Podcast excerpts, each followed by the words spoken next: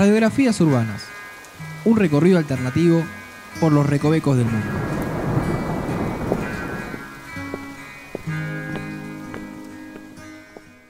Bienvenidos al episodio número 5 de Radiografías Urbanas. Eh, me llamo Noelia. y Como siempre, nos están escuchando en marsataca.com.ar barra radiografías urbanas. Estoy aquí con Andrés. Hola Noé, ¿todo bien? Hola, ¿cómo andás? Bien, ¿tu semana? Muy bien. ¿Estuviste paseando por alguno de los barrios ya que ya hemos recorrido? Eh, siempre paseo por los barrios, pero siempre me quedo en Palermo. No. Todavía no lo hicimos, Palermo. No, es muy extenso Es que, Palermo. claro, el problema con Palermo es que tengo como una duda. La podemos plantear igual hoy o Sí, sea el capítulo. Mi duda es, no sé si legitimar las divisiones nefastas que se hicieron de Palermo. ¿Hasta qué punto, cuáles son las legítimas? Tal vez lo podríamos plantear de ese modo. no, mientras, mientras no excedan los límites de Palermo. Es que están todo bien. es Palermo para mucha gente. Ese es el Bueno, problema. eso es un tema como aparte, yo Palermo digo- esto, Palermo... Los límites establecidos de Palermo, De Palermo. internamente, si tienen subdivisiones, está perfecto, porque vos después entendés, al ser tan grande, en qué parte estás de ese barrio. Sí, Belgrano, de hecho, ya lo hicimos y tiene sus... Tiene verano R y verano C. Claro. Y sabés en qué parte estás más o Siempre menos. sabes en dónde está, pero en Palermo hay un abuso de la división. Sí, hay una extensión del. Es lugar. como medio, medio troquista. Se divide todo el tiempo. Bueno, vamos a otro barrio. Vamos a otro barrio, sí. Eso lo dejamos para otro, otro episodio que obviamente será más extenso. Hoy vamos a hacer eh, el barrio de Villa Lugano. Uy, Lugano. Lugano. Y... Lugano es un barrio que no, no he visitado tanto. Alguna, que otra, alguna vez estuve allí, pero nunca, nunca mucho. O sea, no, no sé por qué igual. Nunca exploraste. Tengo, tengo conocidos o tuve amigos que vivían ahí, pero la verdad que, claro, nunca, nunca exploré de primera mano. Así que este acercamiento lo vamos a hacer un poco desde afuera, pero está todo chequeado, obviamente, por nuestras fuentes privadas, investigadores y colaboradores que obviamente no quieren dar sus nombres para no quedar pegados a nuestras historias. Entonces vamos a hacer una breve eh, historización, siempre cortita. Más o menos en 1800, Lugano con lo que es Parque Avellaneda y Villa Riachuelo, eran como un rinconcito del pueblito que era San José de Flores. Otro lugar que ya algún día tocaremos. Este lugar era como unos terrenos poco valiosos, no, no se tenía mucho en cuenta, digamos, los lugares. Bueno, ahora medio que viste que están a veces desvalorizados en, en bastantes sentidos. Pero Lugano en particular se decía que tenía como un encanto medio particular.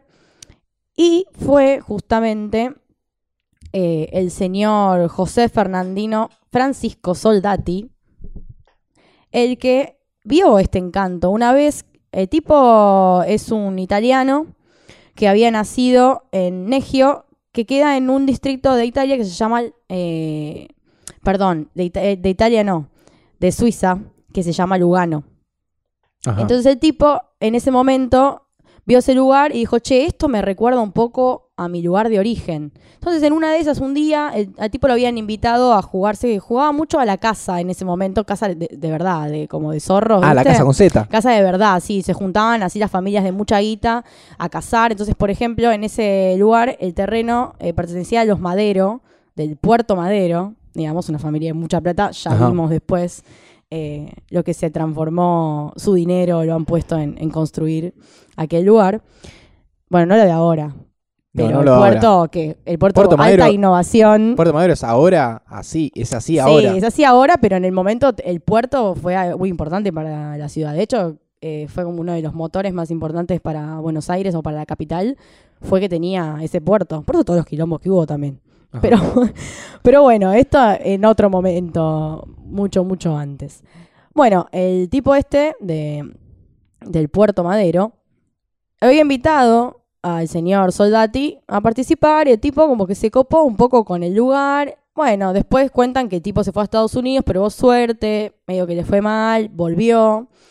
Y ahí, bueno, empezó a laburar con familias de guita hasta que empezó a juntar su dinerito y terminó comprando los lotes de estos, de estos lugares y fundando eh, Lugano en honor a su pueblo. Bueno, como vio que en un principio no tenía mucho empuje el lugar de por sí, porque como ya te decía, se consideraba, se le decía los bañados del sur a este lugar, era como un lugar medio... Sí, además estaba tan muy alejado de, Claro, de la zona de hecho, céntrica. claro, había un ferrocarril, pero no era tan importante como el que después el tipo este va a ayudar a que llegue, que es el que, el que pasa actualmente, el del Belgrano Sur, que sale de, de Buenos Aires de- desde Barracas. Bueno, el tipo más o menos en, creo que fue más en 1909, eh, se inauguró la estación.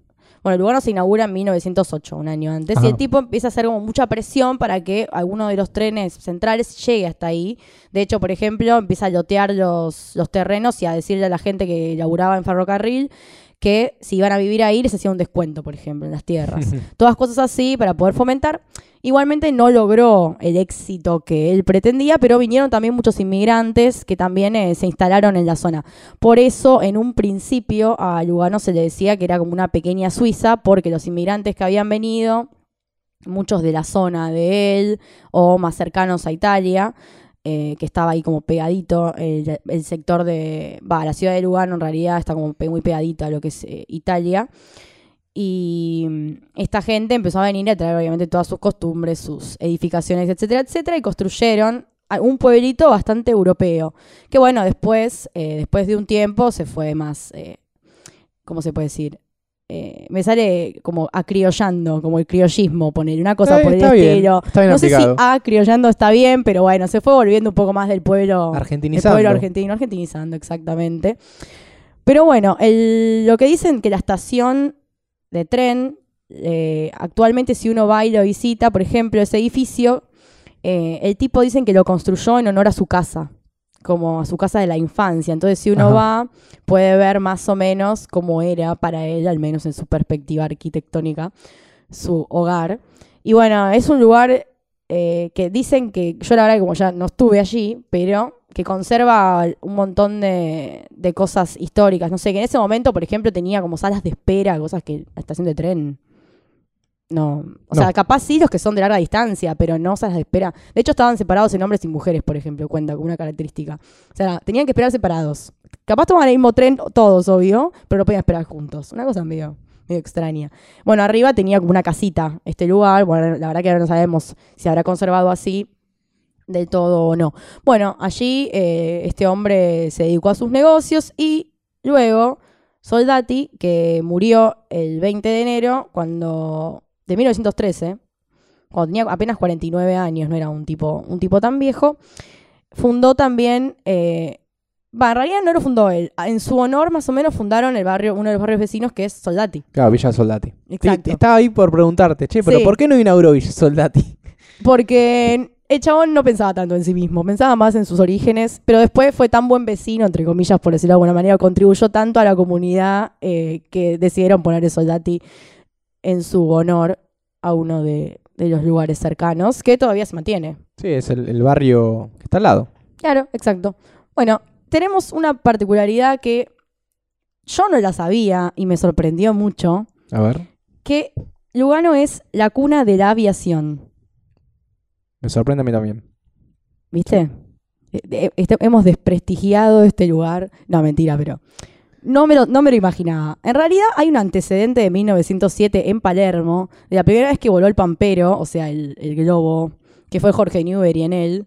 Ajá. Eh, y bueno, entonces Palermo se adjudica como si acá voló lo primero, lo primero que voló fue acá, lo primero que voló fue acá. Pero bueno, chicos, o sea, una cosa es un globo y otra cosa es un avión. O sea, no es lo mismo. Lo que es la aeronáutica, que eh, se puede considerar aeronáutica un globo, sí, pero es menos complejo. Sí, pero no. sí, como- pero bueno, o sea, bien, lo- podemos decir, los primeros pasos fueron en Palermo. Porque una cosa es aeronáutica otra cosa es aviación. Bueno, también. Pero si podemos, si tenemos que ponerlo con una balanza, me parece un poco más Vos tenés un importante. temita contra Palermo, ya lo sé. sí, la verdad se empezó a notar ya, ¿no? Sí, ya sé, demasiado. Así que Se- se está mucho. avancemos. Pero bueno, pasemos. Dice, estas tierras tuvieron el primer eh, aeródromo del país, que se fundó el 23 de marzo de 1910 en las vísperas del Bicentenario. O del Centenario. El centenario. Si El no, centenario, el centenario fue hace muy poco. Es, claro, exacto, fue ayer. Del centenario, éramos retrasados. del centenario de, de la República. Está ubicado en lo que era, por ejemplo, en lo que es, perdón, ahora, Lugano 1 y 2. Viste que tienen como esos complejos. Sí. bueno, sí, más sí. o menos está ubicado, está ubicado ahí. Pero bueno, después eh, desapareció como muchas cosas han desaparecido. Eh, en 1908 se fundó el Aeroclub Argentino, que es el que se empieza a como organizar después de lo que había pasado con el, con el Pampero, el Globo. Como bueno, para ver cómo podían hacer para introducir, digamos, en el país los aviones. Entonces lo que hacen es eh, convocar a un grupo de pilotos franceses a que viniesen con sus propios aviones para poder enseñar a diferentes eh, personas que querían eh, hacer esta profesión, particularmente acá, y empezar a- también a, enseñar a otros, pero que argentinos enseñen. Claro. Porque era un, era un costo también traer gente de afuera con sus propias máquinas desde allá. Como... Bueno, con este fin vinieron siete pilotos franceses que empezaron a entrenar a los distintos. Bueno, Jorge Newbery nuevamente aparece como uno de los, de los primeros que, que fue entrenado. Si bien el primer vuelo argentino lo hizo Carlos Gofre, pero antes el- eh, se había hecho el primer vuelo nocturno que se hizo como de prueba, que dicen que hubo mucha gente que asistió como a ver de lejos, ¿no? A ver cómo el, avión partía. Lo hizo uno de los franceses que se llamaba Emilio Brum, que era uno de los instructores también de, de estos pilotos que habíamos mencionado. Y fue a la casa de Madero y volvió. Madero manejaba Ah. toda la papota, se ve, evidentemente, porque el tipo era. no tenía nada que ver, pero todos iban a su casa. Se ve que, viste, tenía la fiesta. Evidentemente. Ahí, ahí pasaba todo. Bueno, desde ahí se empezó un poquito ya, después de que se terminó fundando y la inauguración. Bueno, los pilotos estos empezaron ya a adquirir su entrenamiento y a poder volar. eh, ya bien, entonces los franceses se pudo prescindir de ellos de alguna manera, si bien Claro, la, se, la- puede, se puede agradecer, ponele. la iniciativa levantó vuelo. La iniciativa, exactamente, muy buena. Bueno, se empezó a trabajar en unos aeroplanos que los estaba trabajando un francés que se llamaban los Castaibert, que era el, el apellido del creador, pero en un principio no fueron tan exitosos. ¿Por qué? Hay la una historia que es la del primer mártir aéreo que viajó en uno de estos aviones, pero dicen que el tipo le quiso cortar las alas a uno de ellos para poder ir más rápido. ¿No? Un capo. Un capo. El tipo eh, se halló el futuro, así como una cuestión. Se adelantó un poco, tal vez podremos decir, porque los aviones al principio no eran, obviamente, lo que son hoy en día. Pero él dijo: No, ¿sabes qué? Yo quiero cortarle las alas a esto. El tipo se. Ponele que se había recibido de piloto, no sé, 10 días. an- o sea, 10 días antes y el chabón después estrelló ya. Como bueno, ya, como ya tengo mi brevet de piloto, bueno, ahora quiero cortarle las alas a este y irme. Bueno, cuestión que se congregó un montón de gente para verlo y bueno, todos lo vieron morir. Sí. ¿Llegó a levantar el avión? Sí, sí, sí, llegó a levantar y en un momento como que quedó parado y cayó medio como verticalmente, así brusco. Ah, lindo. Sí, de hecho tengo el relato de, de un cronista de caras y caretas, que si querés te, te lo paso Dale, a dale, leer. por favor. Dice, faltaban 10 minutos para las 6 de la mañana y ya el día se había hecho dueño de aquellas planicies campestres de Villa Lugano, donde los pobladores y chiquillos alzaban sus ojos al cielo para ver aquel milagro de máquinas, haciendo piruetas a decenas de metros del suelo. Era un acontecimiento mágico e hipnotizante, en ese mundo aún silencioso y ausente de ruidos de máquinas. Lorenzo, que es Eusebione, el tipo este que, que luego, bueno, se las vio negras, Viajaba por el espacio y divisaba ciudades y pueblos. Era el rey del mundo, un cóndor dominante, dueño del infinito. Mas de pronto, como si una pared de espacio lo detuviera, quedó suspendido en el aire.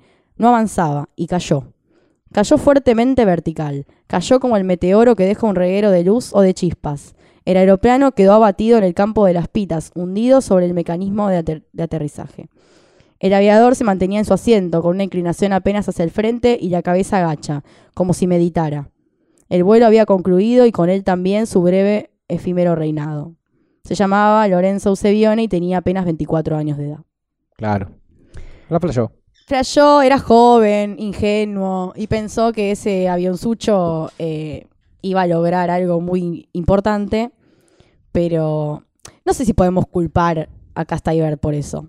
Porque dicen que sus primeros modelos fueron un fracaso, que no iban para Ah, no, ninguna pero pará, parte. si el avión andaba y el tipo después hizo una modificación, No sé, hay gente que le adjudica la culpa como, bueno, el avión era bastante malo, pero no da, o sea, tampoco le corta- por las cortarle las alas me parece que no, no podemos decir, ¿podemos hacer un 50-50 de responsabilidades o no? Un 75 para el señor Lorenzo por yo tenía un 90. bueno, un 90, Porque tal vez si cortaba las alas de otro avión. No sé. Sí, no, era. La verdad que se la jugó, pero bueno, le salió mal, pero, pero se ganó un lugar como el primer mártir de la historia también. Y lo de, Ojo. Mártir, y lo de Mártir le queda grande. Sí, bueno, y quedó, quedó recordado. Bueno, pero se lo recuerda así, ¿eh? Pero quedó, quedó en la historia. Está bien. Tal vez Y acá la estamos nunca, capaz nunca lo hubiesen conocido si no hubiese muerto. Bueno, hay gente que piensa así, ¿viste? Es así. Pero bueno, igualmente después, eh, bueno, Castañer después hizo aviones muy buenos que se, vendieron y todo. O sea, tuvo éxito. De hecho, también se vendieron a Uruguay. O sea, tipo no era un pichi que de repente llegó acá y dijo, che, ahora es un avioncito. No. Pero bueno, el señor Lorenzo lo dejó un poco mal parado en un principio porque, bueno, era la peor época, entre comillas, y no lo hizo quedar muy bien. Porque al final no resistió un corte de alas, por decirlo de alguna forma. Bueno, después eh, el aeródromo tuvo un montón de, de vuelos memorables, etcétera, pero bueno, después del primero y de la primera muerte no son tan relevantes, creo yo. O sea, leí un montón, pero bueno, tampoco son tan... Vamos a ser malos con esa Acá gente. volaron y ya está. Volaron No y bueno, nada- volaron nada como todos. normal, Claro, vol- volaron volaste, como volaste. cualquier otro, ya está. Pero bueno, al final se terminó cerrando en 1934. Se, di- dicen como que se mudó esto a otro lado, pero bueno, es como que el espíritu se perdió un poquito. Y bueno, quedó. Igualmente hay algunas, algunas plazas allí que tienen como unos modelos de aviones. También eh, hubo una época que trajeron un avión de la Primera Guerra Mundial para acá, como para mostrar, una cosa más de propaganda del aeródromo más que nada. Eh, pero bueno, no se logró remontar. O sea, quedó medio, medio ahí. Bueno, después ya, obviamente, los avances tecnológicos y muchas otras cosas. Y también de, de lo que era eh, la construcción de los aviones, de otro tipo de aviones, también ya eh, trabó un poco las cosas por la economía del, del país. Eso es lo que nos han contado. Y ahora vamos a pasar a otro tema, la parte más de misterio, que sé que es la que te gusta. Me encanta. Pero vamos a trabajar un tema contemporáneo, un tema muy eh, de, de los días de hoy, un misterio que está ocurriendo en estos momentos y que no se resolvió y que no es una cosa esa de me contaron hace mucho tiempo, no, no, esto es de ahora, podemos dar fe. Me sorprendes. A ver. Te sorprendo, te sorprendí todo el día hoy. Pero se trata de la historia de una señora, va, una joven en realidad, aspirante a policía. No sé si la escuchaste, tal vez la escuchaste, ¿eh? De la escuela de cadetes del comisario general Pirker, Ajá. ubicada en Lugano, en donde esta chica cuenta que una noche estaba de guardia, eh, como cualquier otro día en realidad, y escuchó unos ruidos en la habitación número 11. Fue a ver, acompañada de, de un compañero, un ayudante que estaba en el lugar, revisaron el cuarto y no había nada raro. Después, bueno, ella volvió a su lugar de trabajo y siguió escuchando estos ruidos. Entonces volvió, pero volvió sola porque, bueno, ya fue, ya había comprobado que no había nadie, volvió. Y dice que se le abalanzó una sombra negra que le arañó toda la cara. De hecho, Apa. si uno ve las fotos, se ve. ¿Hay fotos de eso? Sí, sí, sí, es un hecho. Espérame un segundo que te, te digo exactamente la, la fecha en la que fue. El 14 de marzo de sería 2015 a las 2 de la mañana, ¿no? Según está registrado en la denuncia. ¿Qué pasó? Cuando se salió esa noticia, obviamente la empezaron a dar por loca. Primero porque se supone que, vamos a dar así como por hecho, entre lo que dice la gente cuerda, los fantasmas no existen. Segundo, vos sos policía, o sea, flaca debería ser más cuerda que el resto, ponele. Pero la chica, es verdad, estaba toda arañada y las pericias que le hicieron médicas determinaron que los rasguñones no habían sido eh, eh, autoinfligidos. Claro, no si- no sé. Claro, no se lo sabía ella, ella misma, y que tampoco eran compatibles con el ataque de una persona. Eran rasguñones de otro tipo, que o sea, no terminaba de cerrar qué tipo de ataque había sufrido esta chica. Pueden ser de un gato. Tal vez, pero bueno, los ruidos y una figura negra no daba mucho al lugar. Pero además, igual yo creo que una pericia médica de verdad, policial, determinaría un, un rasguñón de un animal. Se sabría. Bueno, cuestión que la chica en un principio fue silenciada, obvio, porque la verdad que es una cosa como medio loca, más que pase en, en la policía. Pero puede ser algo medio turbio que pasó ahí y dijeron callate la boca, no cuentes nada. Y, pero si tenemos en cuenta que se la analizó y que no coincide con nada Pero de ¿quién, una persona. ¿Pero quién analizó? ¿La misma policía? Y bueno, puede ser. Tu teoría puede ser Yo prefiero desconfiar de la conspirativa y válida. No, obvio, pero. Menos a los que están de noche parados cuando tengo que pasar y, y me cuidan. El resto sí. Pero bueno, ¿qué pasó? Cuando ella habló, y bueno, la silencian, después otras compañeras de ella empezaron a decir lo mismo, que les había sucedido algo similar, que habían visto cosas, que habían escuchado, que, habían, que las habían atacado incluso. Pero bueno, obviamente se trataba de como de contener la situación porque era como, bueno, esto es un, lugar, eh, una institución seria, no un lugar de locos, ¿no? Porque imagínate. Pero nuestros investigadores hablaron con algunos comisarios que no quisieron dar sus nombres, pero prestaron declaración y contaron que en esa zona, y en particular en ese edificio, desde 1978 hasta 1982 fallecieron algunos cadetes en situaciones misteriosas Ah, bueno. en el establecimiento y por fuera de él, pero mientras eran parte de la institución como estudiantes, etc. Uno de los más conocidos es eh, un hombre que habría muerto decapitado, que era uno de los mejores promedios de la academia y en uno de sus días de Franco, que se le da en el instituto, cuando volvía, dicen que, había que estaba sacando la cabeza por el colectivo número 7 y se llevó puesto un poste de luz que le arrancó la cabeza, casi literalmente, según dicen. No sé si es posible. No, yo creo que te No puede llegar posible, a creo que romper te- el cuello, queda colgado, medio como ahí. Claro, te desnuca, pero dicen como que lo decapitó. Entonces se cuenta que este hombre, que es el abanderado decapitado, se le dice así porque el mejor Qué promedio. buen nombre. Sí, el mejor promedio es el abanderado de la institución. eh, anda por las noches por allí. Entonces, bueno, esta era una de las hipótesis, ¿no? Dicen, bueno, tal vez fue el abanderado decapitado, que es uno de los fantasmas más conocidos de Pirker, digamos, de, de la institución.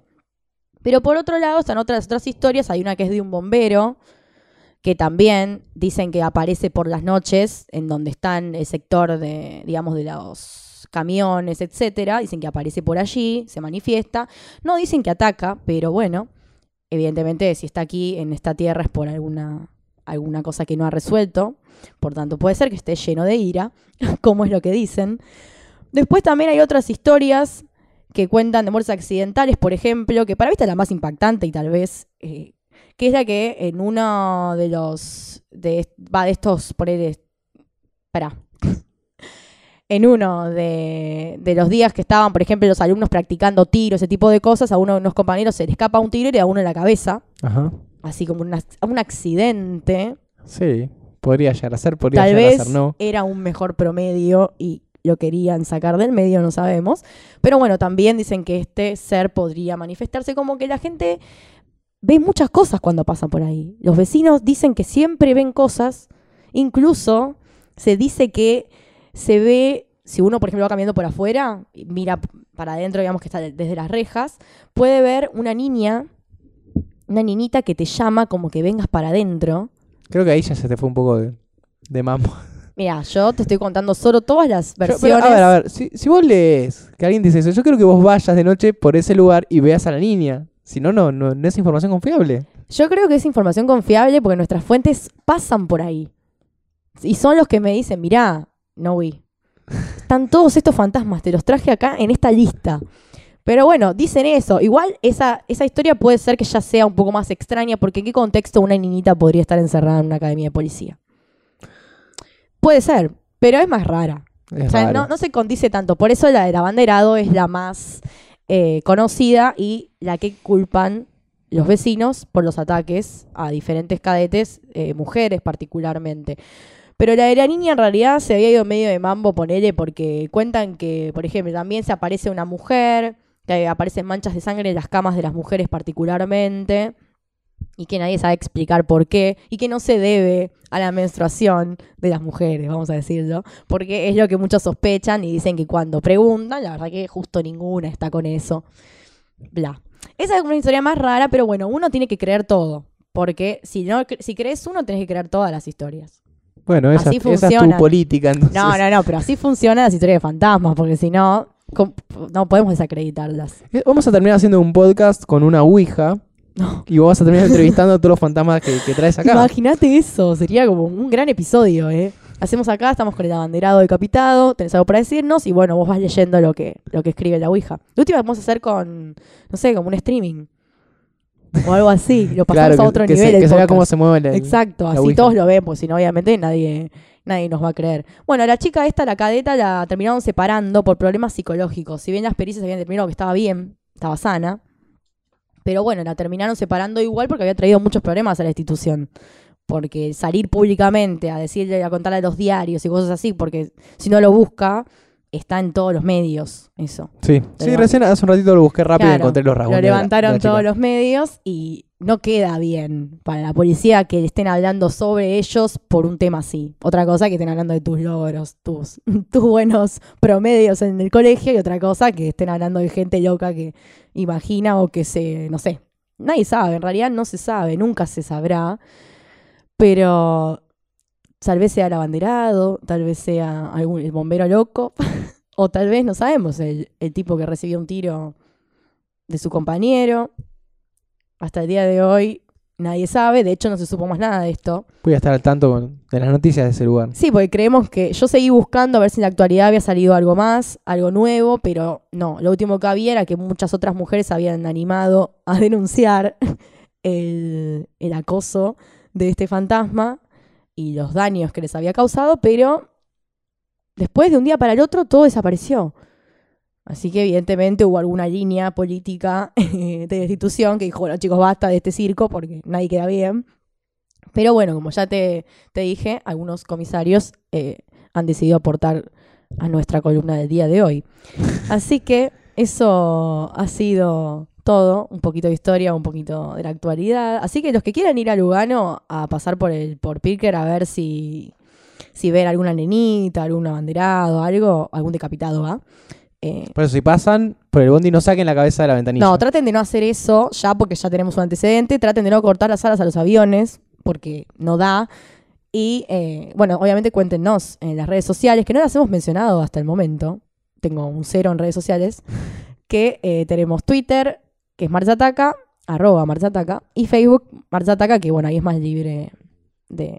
No sé, en realidad uno lo busca así nomás. No Sí, nada. Martes Ataca en Google y En encontrás. Google, No hace falta ir mucho más lejos. Bueno, nos están escuchando en marzataca.com.ar barra radiografías urbanas. Este fue el episodio número 5 de Lugano y nos despedimos hasta el próximo. Chau, chau. Chau.